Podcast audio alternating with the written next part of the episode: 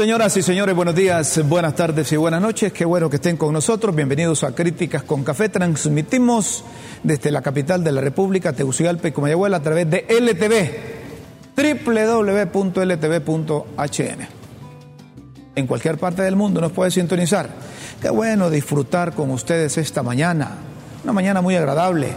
Aunque los de Senado dicen que van a haber lluvias, en todo el país, pero amaneció agradable el clima en Tegucigalpa. Don Guillermo Jiménez Mayén, buenos días. ¿Qué tal estás? ¿Qué tal amaneciste? Bien. Rómulo, Rómulo. Qué bueno poder iniciar un nuevo día con nuevas expectativas y de nuevo siendo acompañados con sentido de gratitud por todos nuestros televidentes en todas partes del mundo. Qué bueno verte con vida y salud, Rómulo. Eso es bueno, como también eh, sentir que los hondureños de 9 a 10 de la mañana se pegan al televisor. Me, llevo algunas sorpresas. Fíjate se, como se pegan al televisor. Como yo soy nuevo en esto, me llevo algunas sorpresas. Estuvo un colega tuyo que te tiene mucha estima, eh, eh, Gustavo Blanco, también Freddy Guzmán. Saludos. ¿Verdad? Que, que te. Que se pegan al televisor. Sí. Dicen, mira, nosotros. Sobre todo. Así, así me dicen varios colegas, mira, nos pegamos y seguimos, dice. Y fíjate que a veces voy manejando eh, allá en el Atío, ¿verdad? Que tengo muchos amigos. Ahí lo vimos. Digo, qué, qué interesante. Rómulo ya está habituado a esto. Yo como soy un Pero ¿cómo me ven a mí soy, si soy, soy prieto? un soy- sí, hombre. soy un principiante en esto, ¿verdad? Entonces, solo, solo me paro para decirle muchas gracias. Eso me hace recordar, Rómulo, una, una anécdota del expresidente Kennedy. ¿Sí? Dicen que cuando él estaba haciendo su propaganda para ser presidente, pasó un señor en una carretera amplia y vio que llevaba en, su- en el vidrio de su vehículo la foto de él. Dio la vuelta el presidente Kennedy y se le pegó detrás hasta que paró en, en un cierto lugar y le dijo, señor, yo vengo eh, siguiéndolo porque miré que lleva en su vehículo mi foto. Solo vengo para darle las gracias. Mira vos. Para Por- darle las gracias. Por eso es que les agradecemos nosotros a todos los ¿Verdad? hondureños. Mira, en San Pedro Sula, ayer estábamos hablando con unos colegas en San Pedro Sula y me dicen, mira, aquí todas las mañanas los vemos. Allá eh, eh, me, me habló ayer el doctor Tuki Bendaña. Tuki Bendaña tenía una lora, le llamaba Lola, Lola. Lola. Y porque... Hay que eh, tener mucho cuidado delante de las lolas. Sí, entonces la, la Lora le empezó a gritar, fuera Jo, y entonces se le murió. Se le murió la Lola. Tuki, saludo. Saludo a todos los doctores que, sintonizan el programa, porque Sí. les voy a decir algo. Miren ustedes, mientras están trabajando en la parte administrativa, los médicos ahí en el hospital escuelas tienen sintonizado críticas con café. ¿Ah? La otra vez me salió una doctora ahí, toda encapuchada, yo no sé si venía saliendo de- de- del hospital, y me dice, ¿usted, don Rómulo? Me dice, porque yo también andaba con, con mascarilla y andaba con gorra y me identificó. sí, sí, y entonces le digo, sí, ¿en qué le puedo servir? No, es que yo veo el programa Mira todas que- las mañanas. Ese- Eso es bueno. como para un artista, un cantante, etcétera, etcétera, eh, que su auditorio le, le escuche, lo vea, le aplauda, ese es el pago, fíjate. Y, Y- para nosotros que nos vean, ese es el pago. Y no solo eso, sino que le repitan las canciones para Bueno, que la y- gente se las sepa como Y, de y y sabes que muchos me hablan de que este programa al repetirse en la noche, ellos lo vean. Lo ven también en la noche. Yo que nunca lo he visto de noche porque como me duermo. ¿sí? Mire, lo que no está bien es, es- es- es esta cosa. ¿Cómo es posible que un conductor ande a pichinga? Que un conductor del transporte interurbano ande bien vestidito con corbata y ande a pichinga. Y fíjense ustedes que un señor, miren, miren, ese es el conductor. Ah, es el conductor. Ese es el conductor del, del vehículo. Y ahí dice la empresa Edman y Ala. No, hombre. Y, y este muchacho ya lo vas a ver cuando camina de allá, porque ahí está haciendo a saber, no sé si es que se está echando su traguito ahí, pero hubo un ciudadano que se le pegó y lo estuvo convenciendo, papá no hagas eso, no conduzcas con esa, en ese estado, vas a matar a esa gente. Y poco a poco lo fue convenciendo, lo fue convenciendo. Y el mismo borrachito, porque hay que decirle borrachito, mira cómo camina, mira, ve, mira, ve. Mira a ver si ese hombre anda conectado a otro satélite. No, no puede ser. Eh, mira, y dicen que el conductor es guatemalteco, pero que trabaja aquí. Y entonces andaba happy el hombre, como dicen los muchachos.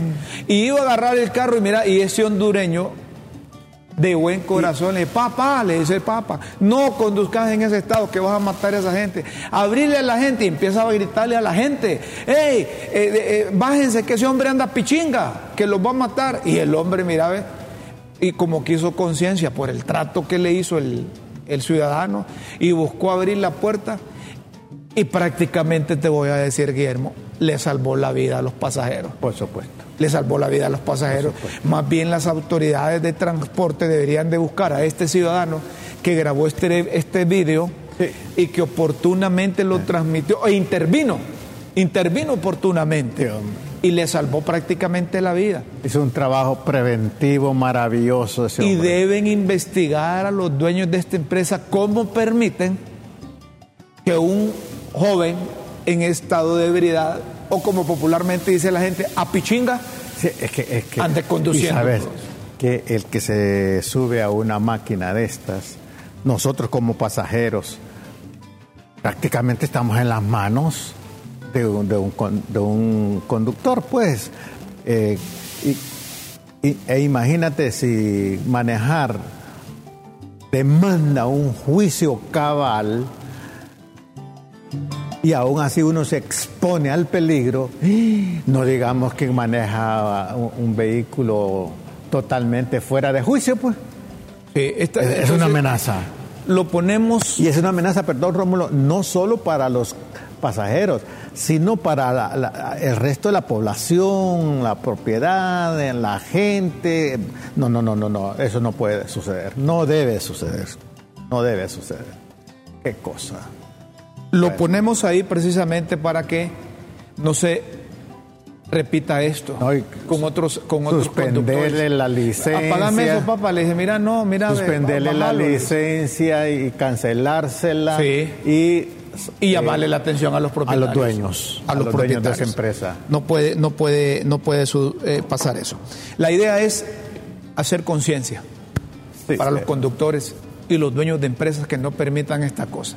Que antes de deben de revisar bien a los conductores, hombre, y, cómo no se le va a sentir olor a caña a Y este a todos los usuarios estar pendientes si un individuo como este, imprudente, maneja una máquina para que eh, no, demanden. Y yo invito a los de seguridad vial, a las autoridades, que de vez en cuando se den una, una, una visita en las empresas, hombre y que les pongan el, el, alcoholímetro a los conductores. hombre. Y conductor, eso es prevención. Yo diría que... Eso es prevención, no ponérselo, oíme, oíme Guillermo, vos no necesitas ser experto para saber que ese hombre anda tranca. No, no, no, no necesitas ni ponerle el, alcoholímetro. anda en otras dimensiones. Ese hombre anda conectado a otro satélite, correcto. a saber a qué satélite anda conectado. Pero las autoridades de seguridad vial deben de, de vez en cuando sorpresivamente. Ese hombre domina el espacio sideral.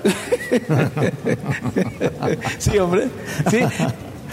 De vez en cuando, los señores de, seguridad vial ir a las empresas de transporte y, de manera sorpresiva ponerles el alcoholímetro a los conductores. A ver, muchachos, usted va a dirigir para dónde va. Pues como embrutece el guaro. guaro. Mira, te lo digo esto por... Nosotros decimos que guaros, a ver qué otra cosa. Bueno, guaro y más otras cosas. Otras cosas. Revuelto. Vamos a otro tema, señoras y señores. Miren ustedes, eh, eh, el gobierno se ha caracterizado por, por la inclusión. Así es. Y cuando hablo de inclusión me refiero a que, a, que le han dado participación a los miembros de la comunidad lésbico, gay, transexual, bisexual. Así es. Pero debería ir más allá que eso, ¿verdad? Eh, hay, por ejemplo, Dylan Duarte, que es uno de los que, eh, de los que publica en sus redes, dice, Xiomara cumple. Como ciudadano y como persona trans, después de haber luchado contra un sistema excluyente que me negó el acceso laboral. Agradezco, dice Dylan Duarte, de manera infinita a la presidenta Xiomara, a la presidenta Xiomara Castro y al ministro Cardona Erazo por el voto de confianza por la oportunidad de en, en sede, ¿verdad? Por trabajar ahí. Está bien esto. Y nosotros hemos dicho que estamos de acuerdo a que se incorporen a los miembros de la comunidad lésbico-gay. Estamos de acuerdo, que se les respete su derecho. Aquí hemos dicho que son seres humanos, ¿sí o no? y que como tal merece que se les respeten todos sus derechos. Tienen derecho a salud, educación, trabajo, eh, tienen derecho a, a, todo lo que tienen los ciudadanos. Hasta ahí. Pero ya cuando la intimidad de estas personas no las cuidan, no las protegen, eso es un mal mensaje que deteriora al gobierno de la República. El hecho que, se, que, que, sean incluidos no significa que, que van a ser del país una Sodoma y Gomorra. Porque miren, ya trascienden vídeos y trascienden fotografías de, empleados, de empleados que, de empleados, de empleados que, que, que no se miden, que no se cuidan y que no respetan las oficinas públicas. No sé cuándo sucedió esto, pero, pero, pero ya me pueden, me lo pueden quitar. Pero solo para solo esto, no vayan a poner los vídeos porque no, no vayan a poner los vídeos. Pero miren, estas cosas deben de cuidarlas.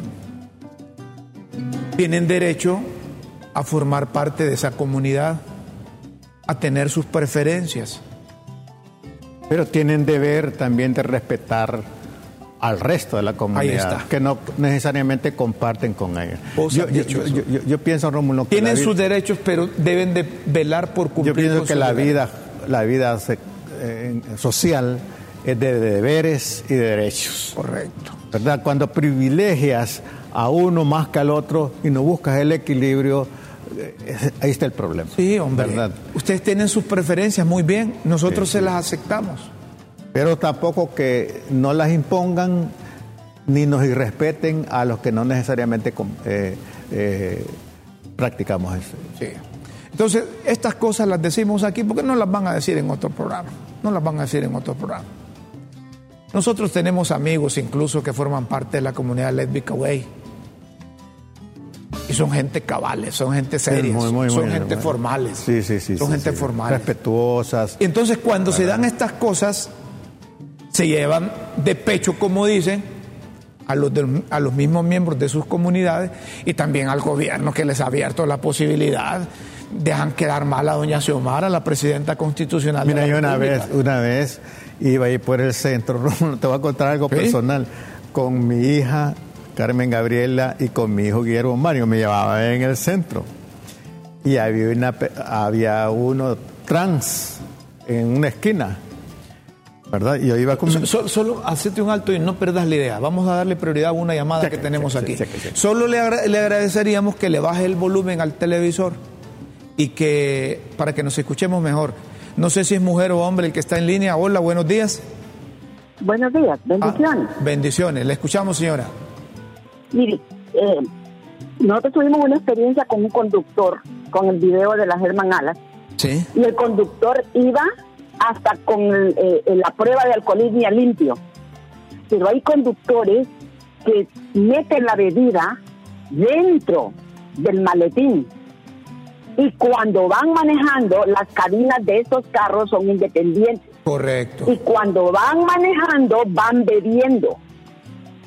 Qué Mire, este es un problema, este es un problema increíble. Las empresas se ven eh, arriesgadas los que trabajan, usamos ese, ese medio de transporte por la irresponsabilidad del conductor. Tiene, Porque tiene- tal vez tiene él razón. entró, a la oficina, él entró a la oficina sin ningún gota de alcohol, pero él lleva en el maletín la bebida y como las cabinas de los carros son cerradas, el, co- el pasajero no va viendo que él va bebiendo, Sí. o que va fumando, To- o que va haciendo. Totalmente de acuerdo con usted. Le ¿Me agradecemos la llamada. Entonces, Sí. sí, otra cosa que le quería decir, ¿quién no identifica cuando viene un gay o una lesbiana delante de nosotros? Aquí solo hay dos géneros, es hembra y es varón. Si esto no fuera prohibido por la Biblia, no nos asustara a nadie. Pero también cada quien tiene derecho a su vida privada. Muy bien. Pero dice privada, privada, no llevar escenas a la calle, a los parques, a las oficinas, a los a lugares donde hay asistencia de gente, niños y adultos. Es privado y si lo quieren hacer, que lo hagan. Es lo único bueno que ha hecho Xiomara, irse contra los mandamientos de Dios y contra los principios de Dios y de eso ella dará cuenta un día. Bendiciones. Bendiciones a usted, señora. Muchas, Muchas gracias. gracias, muchas gracias. A- Ahora sí te- te- eh, escuchamos ahí porque yo creo que la señora tiene razón. Entonces ahí la empresa debe de, de- Claro. de invertir un poco más. Controlar. Y, y no dejar solo al conductor. Porque es cierto, en esos vehículos grandes la cabina es independiente. Claro. Y entonces no tiene comunicación con los... eh, Claro. eh, no saben el tipo de conductor que lleva. Y si, como dice la señora, lle- lleva la- en la cabina el, el tapirulazo, Uno, lo- uno de los ya no ves las curvas. Uno de los principios en la administración, aparte de la planificación, la ejecución, es el control. Correcto, pero sigamos con el control. tema. Sigamos con el tema que te corté ahí. Bueno, bueno, no, no. Encontraste uno de la comunidad gay y te agarró de la mano. No, no, mira, no, no, yo iba con mis No dos hi- escucho bien aquí. Yo iba con mis dos hijos caminando, eh, eh, eso ya hace muchos años, ¿verdad? Entonces eh, me llevaban en medio los hipotes, ¿verdad? Eran, eran adolescentes y me dice, adiós mi amor. Entonces, Entonces, ¿vos qué le dijiste? Entonces me dice, Gracias, me dice Carmen. Gabriela, que tenemos una relación maravillosa de, de padre e hijo y con Guillermo Mario. Bueno, papi, ¿y, y- Muy bien. ¿y qué pasó que no nos habías contado? Yo no hallaba a Rómulo si enojarme y terminé riéndome, ¿verdad? Uh, ¿sí? Sí, me, me explico. Me pareció, una- bueno, como un irrespeto, como ponerlo a uno en ridículo. En, en entredichos, sí. Así me contó un compañero la Ah, otra vez sí, que, iba con la señora, eran de novios y la llevaba de la mano y entonces que encontró a uno miembro de la, de la comunidad y le dijo, adiós eh, papayito, pero solo como diciéndole eh, al susurro y la señora le escuchó y cuando le escuchó le soltó la mano rápido. y entonces, Sí, ¿quién es hombre. ese? Que yo no lo conozco. Sí, hombre, sí, hombre. Pero valga decir que hay otros, conozco otros eh, de la comunidad gay, muy respetuosos, personas maravillosas. Perfecto. Eh, hoy vamos a hablar de vivienda, les decía. Vamos a hablar de viviendas porque eh, hay una necesidad de, de más de 800 mil viviendas, casi un millón de viviendas en Honduras. Hay un déficit habitacional. Pero antes compartimos un tuit que publicó el canciller hondureño, don Enrique Reina. Y lo compartimos porque como la gente es bien, es bien, es bien, bien- bien celosa. Recién anduvieron en Colombia en la toma de posesión de don eh, Gustavo Petro. Entonces se reunieron con, con Maleki, quien es eh, el canciller de Palestina. Palestina, sí. Entonces, como han malinterpretado esa, esa, esa reunión, el canciller Quique Reina, en su cuenta oficial de Twitter, reitera que los temas abordados con el doctor Reed Makeli, canciller de Palestina, fueron ligados a la cooperación y la atención consular a los ciudadanos hondureños palestinos que requieren documentación consular por cualquier cosa. Sí, sí, sí, sí. ¿Verdad? Nosotros tenemos relación con Palestina desde 2000, 2011, 2012, Sí, sí, creo sí, que por o 2013. Pero eh, como vos sabés que cuando hablan de los palestinos, o hablan de los iraquíes, o hablan de... eh, eh, y hay que pensar en... No, y también hay que- como dice un, un- un familiar mío, cuando hablas con- de los palestinos, hablas de, los de los árabes, o hablas de los iraquíes, entonces tenés que hablar de bum, bum, bum, dice. Sí, sí, sí, sí. ¿Verdad? Y también en el, en el, en el periódico popular, Poder Popular, el, expande más. ¿Y esto. ese Poder Popular qué es? es un periódico de la Casa Presidencial, ¿verdad? Poder Popular se llama, un periódico. sabía. Entonces, Yo lo único que leo es la tribuna. en- Sí, sí, es lo único que pero leo es la pero tribuna. quiero decirte también que, por ejemplo, aquí en Honduras, la comunidad palestina es grande y ha hecho muchos aportes también históricos Sí, al país. hay ¿verdad? mucho- hay mucho- hay muchos ciudadanos Me palestinos. parece que el, el- el- el- el abordaje de- del doctor Reina es oportuno. Sí. Hablamos de las viviendas. Miren ustedes cuánto, cuál es la situación de la vivienda en Honduras. El mayor déficit de viviendas se presenta en Tegucigalpa y en la costa norte. Y hay lógica porque es la mayor concentración, Por supuesto. es la mayor concentración Urbana. poblacional. Sí, y urbana. El déficit habitacional ronda por, por unas 800 mil casas. El acceso al crédito se pueden atender unas 7 mil viviendas al año entre clase media y social. El Banco Hondureño de la Producción y la Vivienda ha puesto a la disposición recursos del Banco Central al 4% de intereses a vivienda social y a 7% a vivienda clase media. Los precios techos de vivienda social son 900 mil empiras y 2.9 millones 2 millones 900 mil una vivienda para clase media. ¿Por qué les ponemos, les ponemos esta, esta información? Le ponemos esta información porque eh, eh, hemos invitado esta mañana a Críticas con Café al presidente de la Cámara de la Vivienda, el, Bueno. el ingeniero Ignacio William, que tiene unos compromisos y me dice, bueno, eh, mira, me dice, voy a, antes de la reunión, porque tengo una reunión, eh, pero me atendés, me atendés luego. Voy a dejar de hacer billetes para atenderte. me, atendás, me atendés luego porque si no, me- me- te dejo conectado. Sí, pero, aquí lo tenemos. Muchas gracias, ingeniero, por Y- atendernos. Y, sí, y, y- y nuestra, y nuestra primer pregunta, ingeniero Williams, es si se hacen 7 mil viviendas al año entre clase media y social, va a costar entonces superar ese déficit habitacional que se habla de 800 mil o, o más de 800 mil viviendas. Necesitamos, ¿qué necesitamos para acelerar la construcción de viviendas? ¿Necesitamos tierra? ¿Necesitamos financiamiento? ¿O necesitamos una política de vivienda más agresiva que realmente se identifiquen con los que no tenemos vivienda? O las tres cosas o más. O más. Gracias y bienvenido. Gracias, bienvenido, Por estar aquí en. Críticas con Café. Buenos días. Buenos días, buenos días Rómulo, ¿qué tal? Buenos días a, todos los que estamos presentes. Eh, ¿se, escucha muy- ¿Se escucha bien? Pregunto. Perfecto, excelente. Co- como dice Mel Zelaya, correcto ese. Correcto. Correcto. ese, correcto ese. Sí, iniciando, eh, iniciando Rómulo, yo creo que el tema aquí importante es vivienda.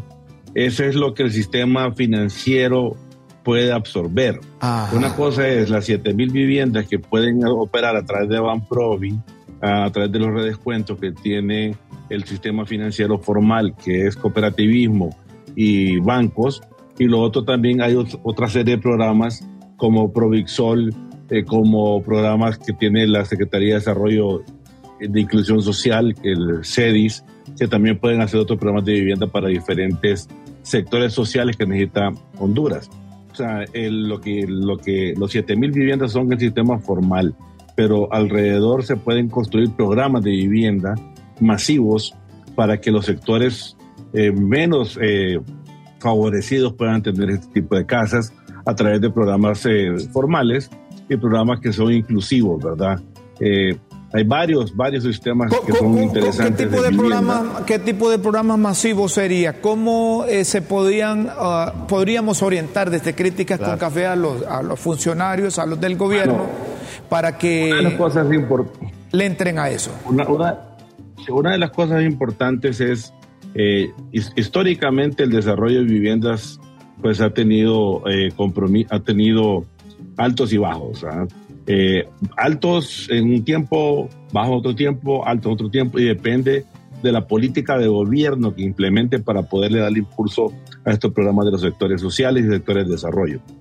Pero es importante eh, formalizar y ponerse ¿verdad? con los desarrolladores que tienen la capacidad de poder construir masivamente viviendas y para que le den todos los sistemas y que toda esta gente pueda adquirir una vivienda a través de un sistema regulado, pero con condiciones especiales, tanto en su financiamiento, pero también en su infraestructura.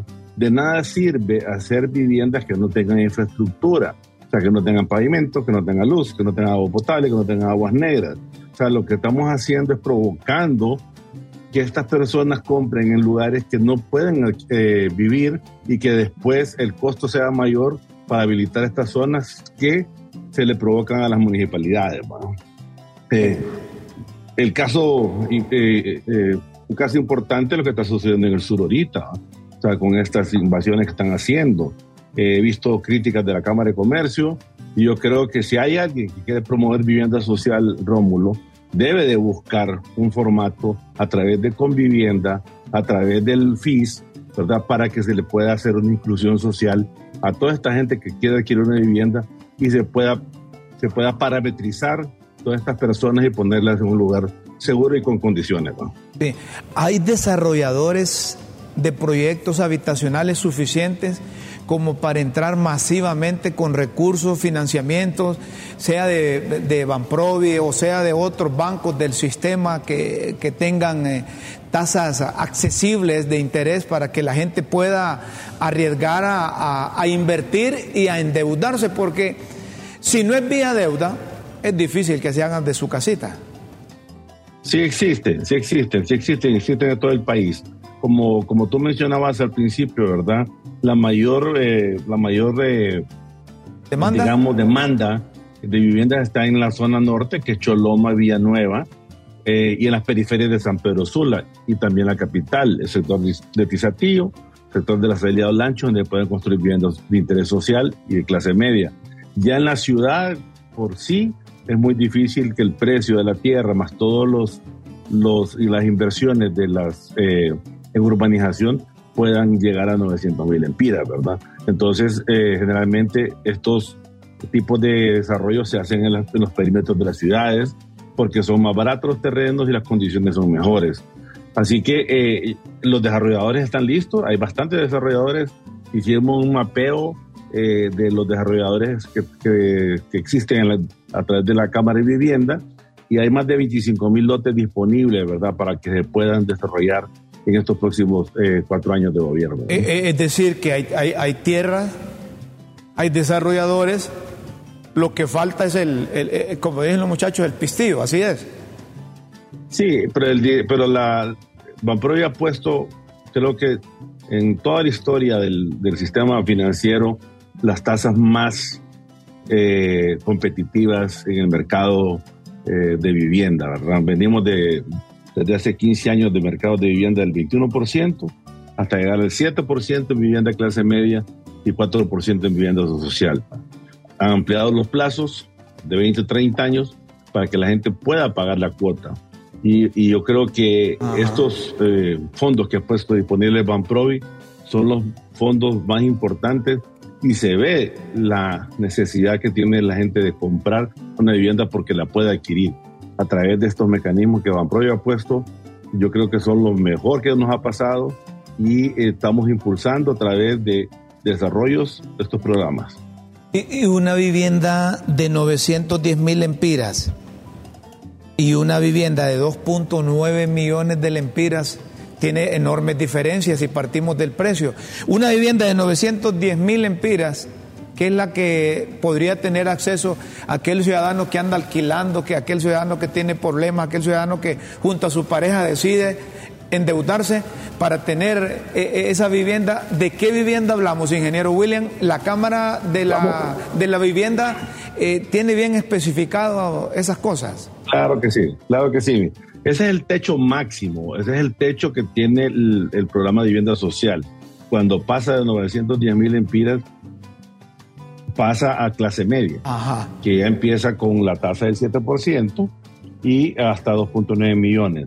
O sea, la banca puede a un desarrollador o a un co- comprador puede mezclarle fondos si tiene capacidad de pago. Pero estas, estas viviendas de 910 mil empiras máximo, realmente el promedio es de 650 mil empiras. Ese es el promedio que se vende. Y ese promedio está basado en un lote de aproximadamente 230 varas cuadradas y una casa de 52 metros cuadrados. ¿verdad? Esos son los tamaños que, que, se, que se estipulan, que tienen tres dormitorios, tienen un baño, tienen sala comedor y tienen su porchecito y tienen todo el espacio para parquear sus vehículos. ¿va?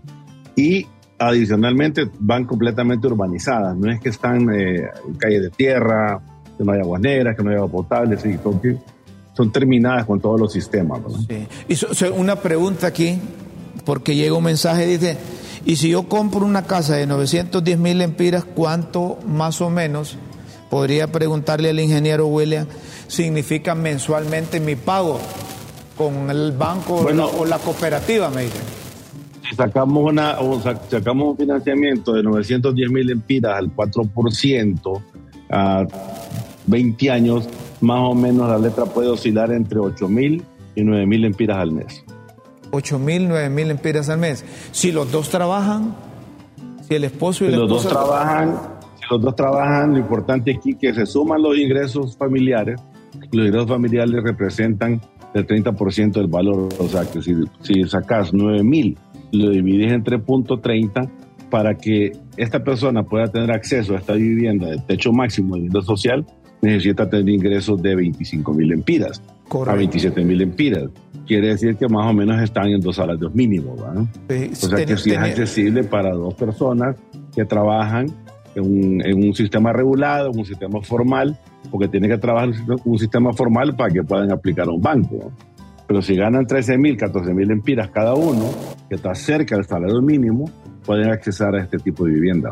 Perfecto. Otra pregunta. ¿Banprove financia, pero como, como segundo piso o directamente? O, o lo mete al sistema financiero? ¿Cómo es? Ban- Banprovi tiene dos sistemas. Tiene el sistema de primer piso, que está un poco limitado eh, por, por efectos de, ¿De infraestructura de o fondos de- propios. Ajá. Y tenemos y está el segundo piso que es a través del sistema financiero. El sistema financiero lo componen todos los bancos y las cooperativas y financieras. Y este Banprovi prácticamente en este pro- programa que ha hecho no está ganando nada. Está, dejando que los recursos del Banco Central solo sean administrados por Banprovi y pasados al sistema financiero donde cobra su intermediación. O sea que se está haciendo un gran esfuerzo por parte de Banprovi y del Banco Central en poner esta disponibilidad de tasas para que puedan los hondureños accesar a este tipo de vivienda. En pocas palabras, el gobierno subsidia la tasa de interés que debe pagar o debería de pagar el que tiene acceso a ese préstamo para una vivienda, porque no le cobran los de- derechos de qué se llaman eso, Lo- eh, los trámites La admi- vivienda a- social- administrativos la vivienda- cosas. La vivienda social te exenta de impuestos de tradición, impuestos de eh, registrales, etcétera, etcétera, eh, permisos de construcción, permisos de urbanización. Y todo eso no se cobra. No lo cobran las municipalidades ni lo cobra el gobierno. Entonces sí hay un bono intrínseco en, la, en todo este precio y también la tasa subsidiada por el gobierno lo que está creando es un bono, un bono que lo está poniendo, en vez de ponerlo en valores, lo está poniendo en la tasa, eh, tasa final al usuario. Sí, Y aquella cosa que decían que le daban 130 mil empiras de, de que de Bueno, prima. los- sí, el bono, el bono de 130 mil empiras, el que era el bono, prácticamente ese bono se convirtió en una tasa equivalente Ah. y por eso es que podemos tener tasas del 4%. Ajá. El bono ha sido un problema permanente y recurrente, eh, eh, Rómulo, porque Finanza tenía que trasladar los fondos a Banprodi y Banprodi distribuirlos y hacer unos comités Sí, para calificar al, al- muy largo. al beneficiario, digamos. Es correcto. Y este proceso tiene que ser un proceso expedito, eh, simple, y limpio para que se pueda caminar y la gente pueda tener acceso a la vivienda lo más rápido posible, que es lo que el hondureño desea. Una última pregunta. Masivamente, ¿cómo le pueden entrar? ¿Qué necesitan eh, los desarrolladores de proyectos, la Cámara de la Vivienda que usted dirige, para que haya masiva construcción de vivienda y que realmente se vea? Porque mire, en el reciente pasado le tomaban fotografías a las mismas viviendas y yo nunca vi esas viviendas de, que decía que Juan Orlando desarrollaba por el norte, que desarrollaba por el sur, que desarrollaba aquí, porque no se redujo el déficit habitacional, pues.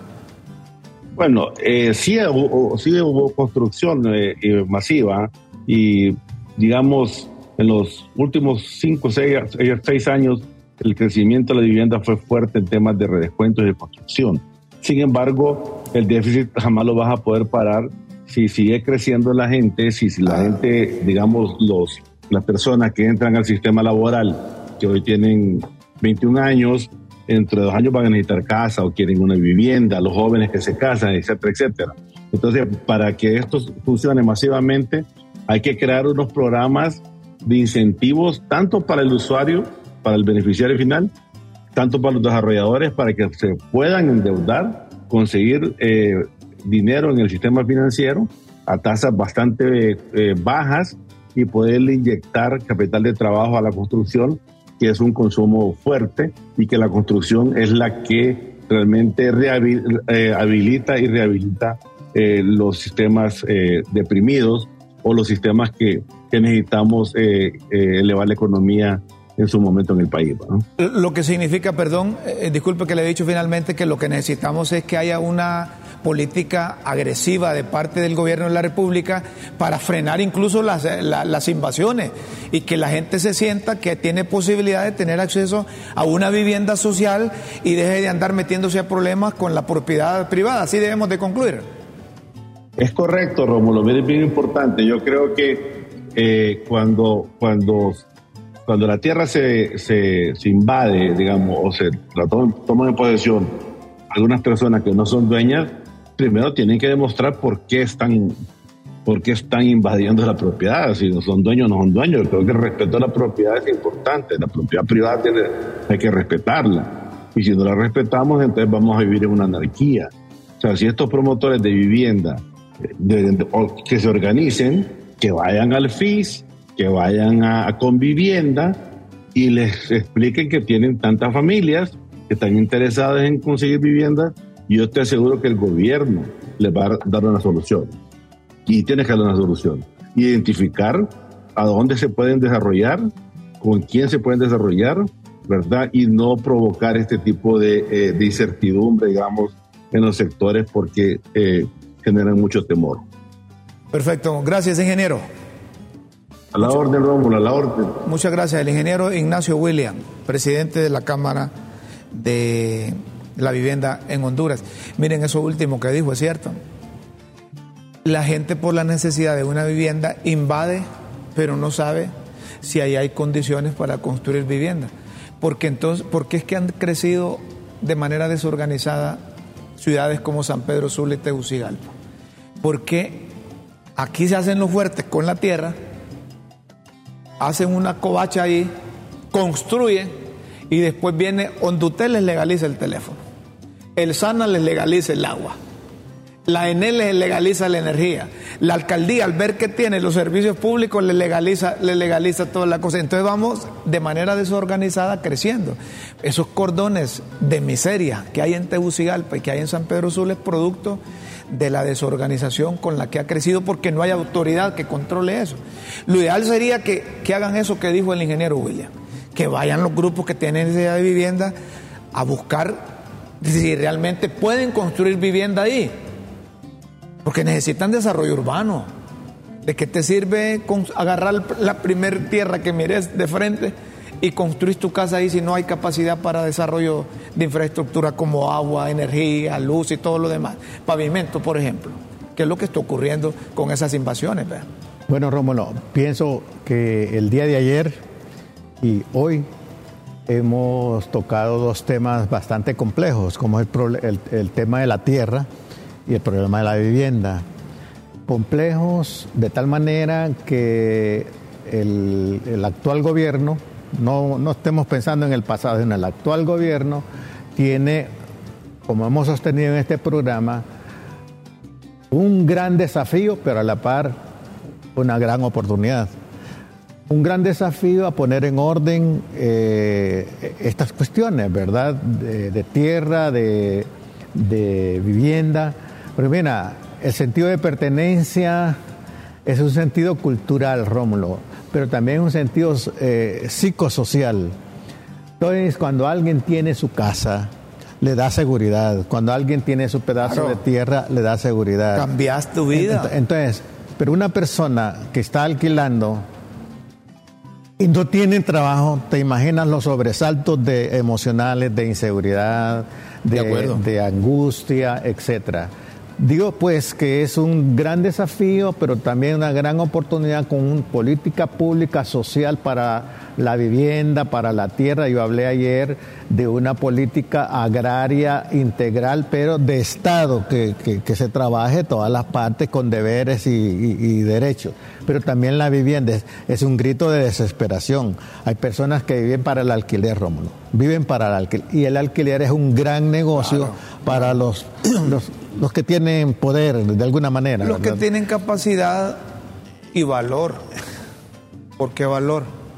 Porque se endeudan con los bancos para construir eh, eh, covacha, posilcas casi, que no reúnen las condiciones mínimas necesarias para vivir, pero que tienen que hacerlo. Mira, aquí, aquí en algunos momentos vive mejor un, animal, un perro, eh, que, que, un ser humano. No, no, no, no, no debe ser así. Vamos por el sentido de justicia. Entonces, ¿cuál es la idea de traer estos temas?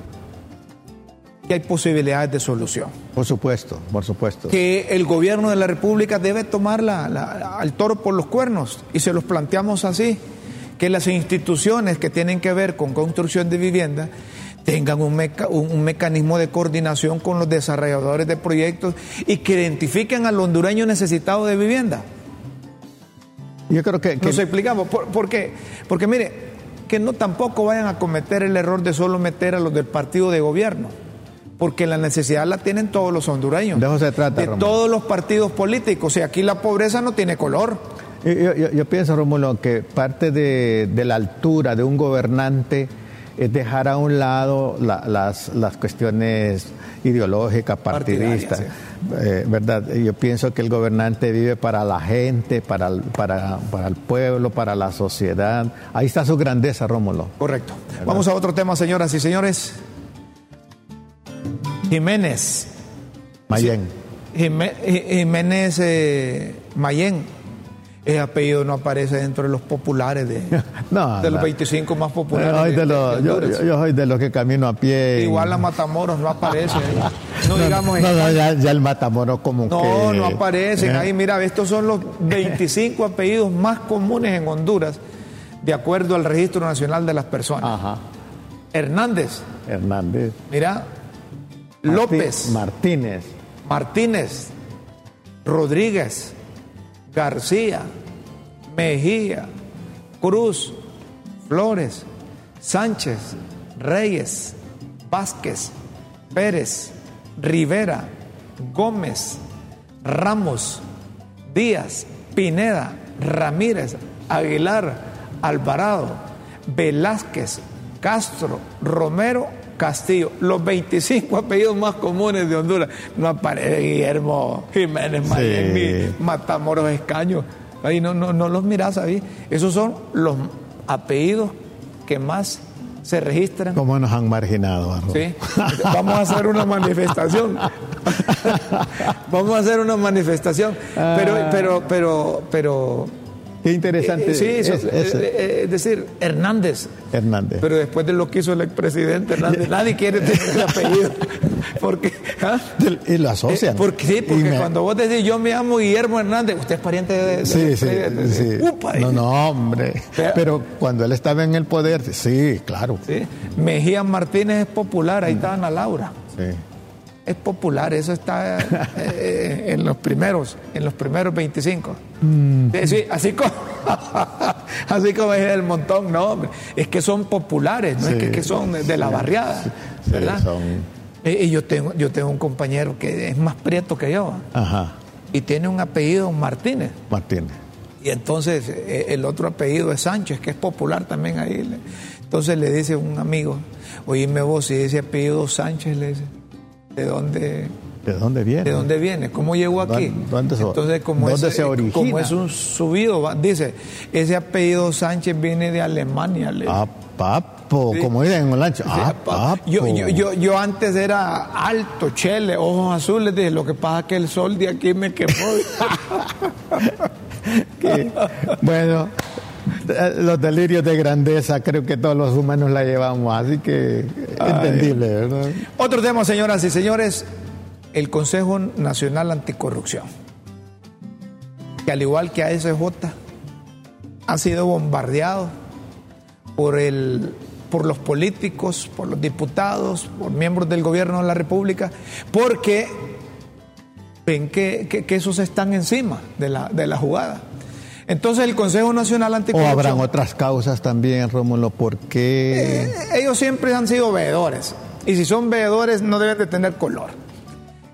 Si cuidaban o no cuidaban los recursos del país cuando estaba el gobierno anterior, ellos deben de saber. Y si lo van a cuidar hoy o no lo van a cuidar, también deben saber. o, Pero se son- lo, o se lo avalaban. Son sin- organizaciones sin que fueron sentido creadas para crítico, eso. ¿verdad? Es decir, pero si- pero si lo avalaban. Sí, pero si vos sos funcionario, si vos sos político, sos diputado, no te debe intranquilizar que una, No, no, no, que no, una claro. organización claro. esté encima de vos. Claro, claro. Pero claro. no decir vos, mire, cuando estaba aquel que robaba, no pero, hacían pero, nada. pero también estas organizaciones deben estar preparadas para que le- la, la crítica de la ciudadanía les pase factura. Sí, pero- pero los También, ciud- ¿verdad? correcto, los decir, ciudadanos, lo que tanto, pasa- tanto el tanto los el, el- el gobierno de turno debe estar preparado para ser crítico, ser criticado como estas organizaciones preparadas para ser criticadas eh, por su conducta. Pero ¿qué dice el Consejo Nacional Anticorrupción?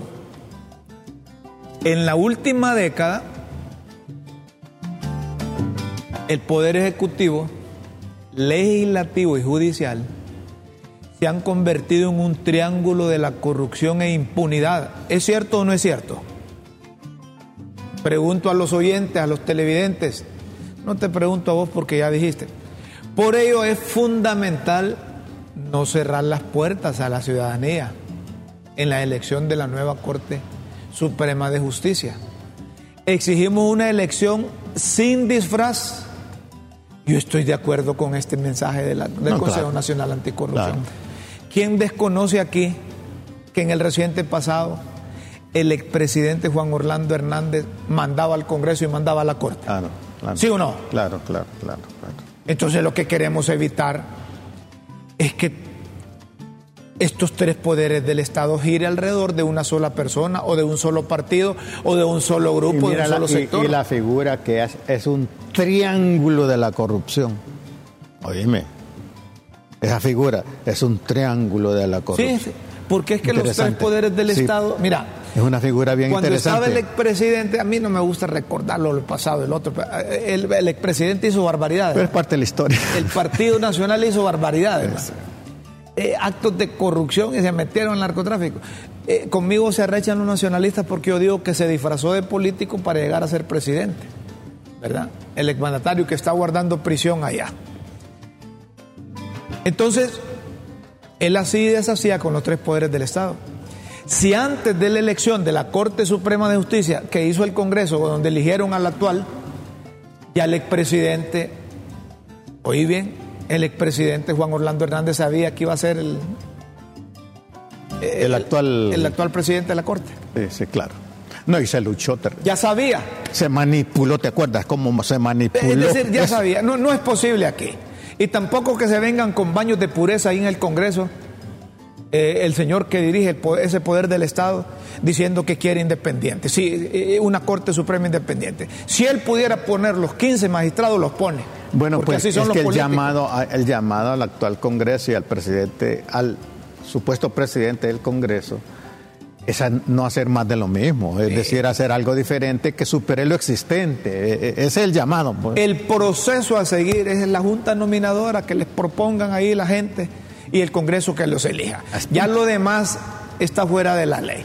Ya cuando Luis Redondo dice que hay que cambiar esa junta nominadora o que hay que buscar unos mecanismos, está violando una vez más la Constitución. Si ahí está pando, si ahí está ilegal, que no siga metiendo las extremidades. Ilegalicen esa cosa, hombre. Si no es que estamos en contra de Luis Redondo, estamos a favor de la institución. Fíjate, Rómulo, ¿te acuerdas que los primeros que tocamos esto de la ilegalidad del fue aquí?